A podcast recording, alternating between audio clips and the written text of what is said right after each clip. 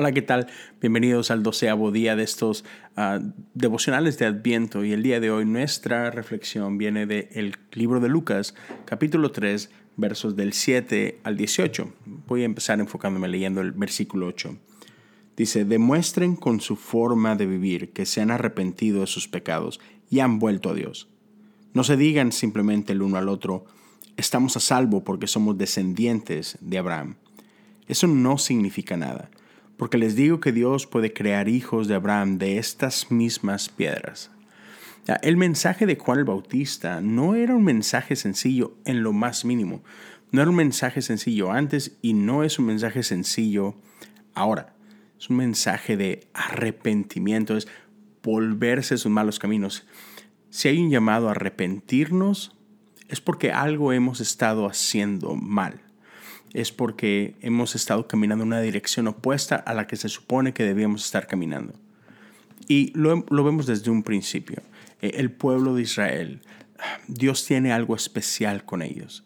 Y, y, no se trata solamente de que, ok, ya te escogí a ti por encima de los demás y listo. No, es porque te escogí a ti, porque quiero que tú seas un ejemplo para todas las demás naciones hay una expectativa y quiero que vivas de cierta forma. ¿Por qué? Porque eres un modelo para el resto del mundo, de, cómo se ve vivir en relación conmigo.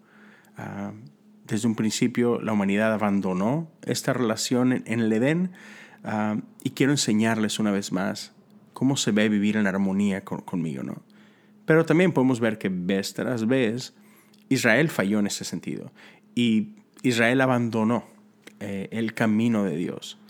Y desde ahí viene un constante llamado al arrepentimiento. Y aquí estamos, una vez más, con Juan clamando en el desierto, arrepiéntanse. Y, como decía hace rato, a pesar de que no es algo popular, la gente estaba respondiendo. Y te puedes preguntar, ¿por qué? O sea, si hoy alguien se para con este llamado, la lógica sería que, que, nadie respondiera positivamente. O sea, ese no sería alguien popular. Y otra vez, sin embargo, Juan vivía rodeado de gente. La gente corría no solamente a escucharlo por, por el morbo, la gente respondía, la gente estaba entregando su vida a este llamado y la gente estaba siendo bautizada, caminando en este arrepentimiento. Y ah, lo escuché alguna vez de alguien decir es, es como si alguien estuviera padeciendo de cáncer. Ya, no es nada divertido. Y si alguien te dijera, tengo la solución y tenemos que extirpar este cáncer y, vas a poder vivir bien, es córtale, ¿cuándo empezamos? ¿no? Y eso es lo que Juan nos está llamando. Juan nos está llamando a arrepentirse, a cambiar y a experimentar nueva vida, no solamente nueva vida, vida en abundancia. Entonces, a pesar de que no es un mensaje sencillo, es un mensaje transformador.